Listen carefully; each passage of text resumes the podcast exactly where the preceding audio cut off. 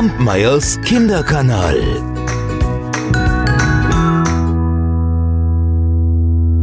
Vor langer, langer Zeit gab es inmitten der dichten Wälder eine große Lichtung, die in der Nähe eines wunderschönen Sees lag.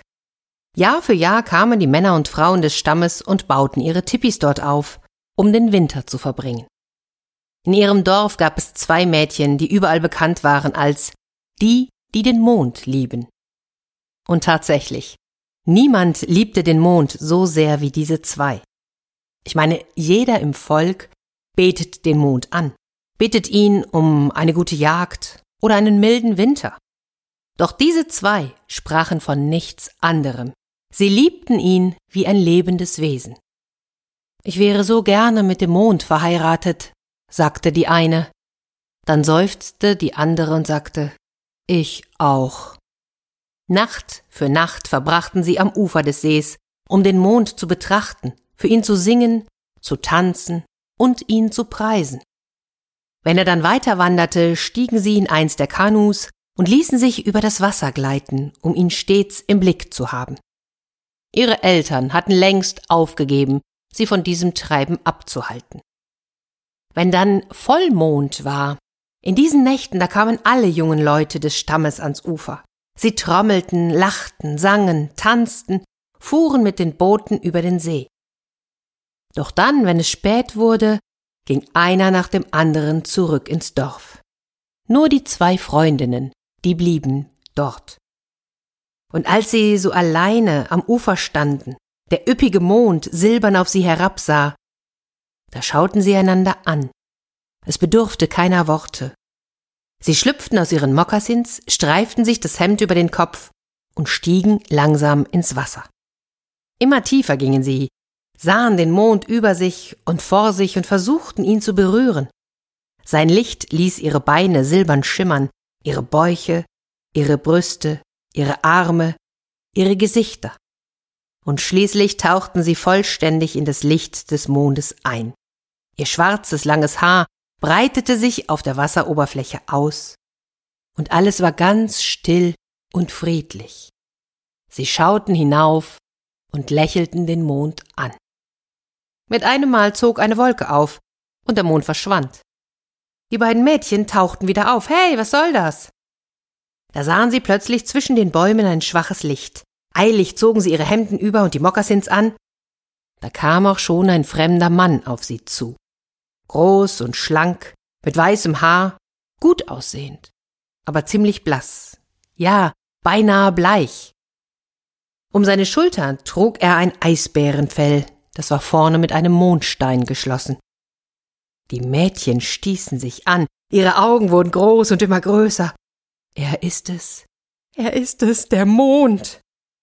Ja, sagte der Mann, ich bin der Mond, und ich weiß, dass ihr mich liebt und ihr keine Ruhe geben werdet, also bin ich gekommen, um eine von euch als meine Braut mitzunehmen. Aber nur eine. Entscheidet euch. Aber sie liebten ihn doch beide. Wie sollten sie das denn entscheiden? Die Freundinnen starrten erst ihn und dann einander an. Da schoss mit einem Mal die erste vor. Nimm mich, ich bin die Ältere. Was? Nein, nimm mich, ich bin jünger und schöner. Du spinnst wohl, du bist doch noch ein Küken. Was will er denn mit so einer unreifen Frau? Und du? Du bist doch viel zu langweilig. Nein, nimm lieber mich. Stopp, stopp, stopp, stopp, rief der Mond, so geht das nicht. Dann nehme ich euch beide mit. Doch nur unter einer Bedingung. Schließt die Augen und öffnet sie erst wieder, wenn ich es sage. Keine Sekunde früher, denkt daran. Die beiden Mädchen schlossen die Augen, der Mond trat zwischen sie, wickelte sich ihre langen, schweren Haare um seine Handgelenke und zog sie empor. Und dann ging es hinauf, hoch und immer höher. Wie das Dorf wohl von hier oben aussah, ob man es überhaupt noch erkennen konnte? Die eine von den beiden, die hielt es kaum noch aus, und sie öffnete das rechte Auge auch nur so einen ganz winzigen Spalt. Doch im nächsten Moment öffnete der Mond die Hand, und das Mädchen fand sich wohlbehalten am Ufer in der Nähe der Boote wieder. Hm. Die andere, die öffnete die Augen erst, nachdem der Mond sie dazu aufgefordert hatte. Oh, und dann blickte sie sich staunend um Sie standen vor einem riesigen Tipi inmitten einer bläulich schimmernden Prärie. Dann ging es hinein in das Zelt, und hier fehlte es wirklich an nichts. Sämtliche Annehmlichkeiten waren vorhanden. Warmes Licht schimmerte überall, es gab zu essen und zu trinken und ein riesengroßes Bett mit Fellen und weichen Decken versprach Wärme in kalten Nächten. Und dort lebten nun der Mond und das Mädchen als Mann und Frau.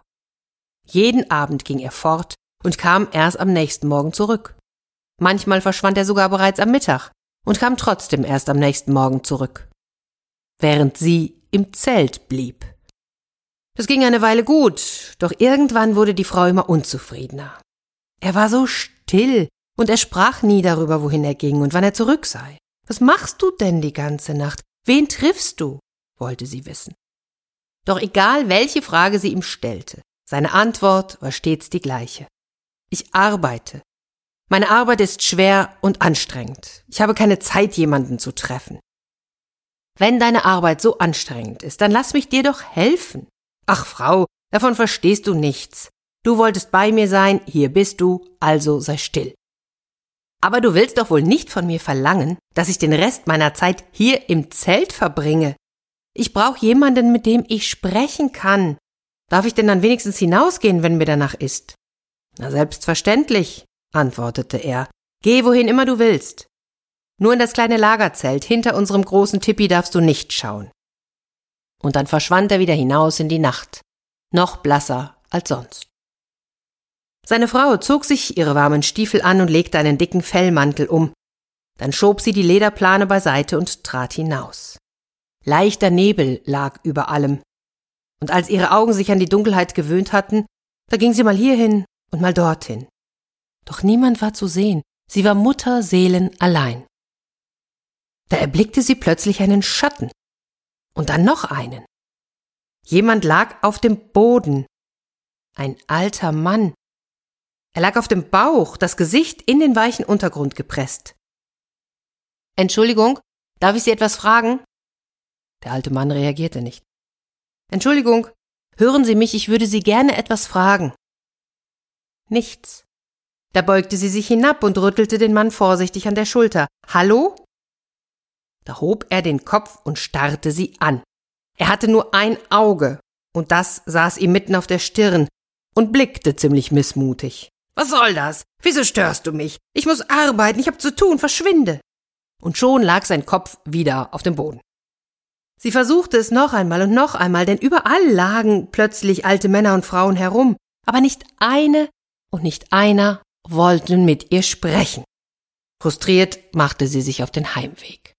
Da stand sie mit einem Mal, keiner weiß mehr genau, wie es geschah, vor dem kleinen Lagerzelt. Ihr Mann hatte ihr verboten, hineinzugehen. Wieso eigentlich? Was war denn da wohl drin? Waren sie nicht Mann und Frau? Warum hatte er Geheimnisse vor ihr? Hm, aber er hatte Nein gesagt. Ach, na komm, so schlimm wird es ja wohl nicht sein, wenigstens einen kurzen Blick hineinzuwerfen. Gesagt, getan und kaum hatte sie das Zelt geöffnet, da blieb ihr vor Staunen der Mund offen stehen. Wie schön das war. Wie wunder, wunderschön. Vor ihr hingen Masken an der Wand, viele verschiedene Masken des Mondes, vom zarten Neumond bis zum prachtvollen Vollmond. Der Haken neben dem Neumond war leer. Sie selbst fühlte sich wie angezogen von einer Maske, die sich zwischen dem Halbmond und dem Vollmond befand. Ob sie sie berühren durfte? Das hatte er ihr nicht verboten, oder? Vorsichtig nahm sie die Maske in die Hand. Oh, wie kühl sie war und gleichzeitig so weich. Sie schmiegte ihre Wange an die Maske, und es war unendlich angenehm. Doch sie sollte sie lieber wieder weghängen. Ihr Mann, der könnte jeden Moment nach Hause kommen. Aber was war das? Die Maske ließ sich nicht entfernen. Sie zog und zerrte. Doch die Maske blieb an ihrer Wange kleben. So lief sie schnell zurück ins Hauptzelt, warf sich aufs Bett, verbarg ihr Gesicht unter den Fellen und Decken, und es war gerade noch rechtzeitig, denn schon hörte sie die Schritte ihres Mannes. Wie jeden Morgen ging er zunächst zum Lagerzelt. Beim Eintreten stutzte er. Eine Maske fehlte. Nicht nur die, die er selbst gerade trug, sondern eine zweite. War seine Frau einfach ins Zelt gegangen, hatte sie sich über seine Anordnung hinweggesetzt? Was fiel ihr ein? Zornig schritt er hinüber zum Tippi. Wo steckst du? Ich muss mit dir reden. Doch niemand antwortete. Da er wollte schon zur Tür hinaus, um sie zu suchen, da sah er ihren Fuß unter einer Decke hervorlugen. Wieso liegst du im Bett und wieso sagst du nichts? Ich habe Kopfschmerzen, ich hatte einen furchtbaren Tag. Beim Näherkommen sah er ein Licht um ihren Kopf schimmern. Mhm. Furchtbarer Tag also, ja, ja. Was ist geschehen? Da fuhr sie auf und funkelte ihn an. Ich bin umhergegangen und ich habe versucht, jemanden zum Reden zu finden. Ich versauere hier sonst. Doch all die alten Männer und Frauen haben wie besessen ihre Gesichter in den Kopf gesteckt. Und als ich sie angestoßen habe, haben sie mich fortgejagt. Bei der Vorstellung, wie seine Frau die alten Frauen und Männer rüttelte, verflog sein Ärger und er musste grinsen. Das sind die Sterne. Sie sind nachts schwer beschäftigt und wollen nicht gestört werden. Aber wieso trägst du die Maske? Und dann erzählte sie ihm, wie sie durch Zufall dort im Zelt gelandet war und wie schön die Masken waren, wie fasziniert sie von ihnen ist und, und dass sie nicht widerstehen konnte.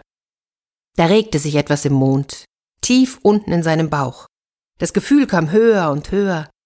Wie Blasen stieg es in ihm auf und, und ehe er es sich versah, lachte er. Er lachte und lachte und lachte, wie er wohl noch nie in seinem Leben gelacht hatte.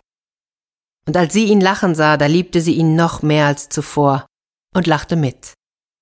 Es entstand etwas Magisches. Liebe und Lachen flossen zwischen ihnen hin und her und webten ein starkes Band der Verbundenheit. Schließlich beruhigte sich der Mond. Er nahm ihr behutsam die Maske ab und sagte, wenn du dir schon freiwillig diese Maske ausgesucht hast, dann sollst du sie auch zukünftig tragen. Vom Vollmond bis zum Neumond ziehe ich über den Himmel. Vom Neumond bis zum Vollmond ruhe ich aus und du drehst deine Runden. Und bis heute ist es so, dass sich die beiden die Arbeit teilen. Deshalb kann man entlang der Milchstraße mal kleine, zarte und mal große, feste Fußspuren entdecken. Achtet doch beim nächsten Mal mal drauf. Und wenn ihr etwas entdeckt, dann schreibt mir gerne davon. Ich freue mich drauf. Kampmeyers Kinderkanal.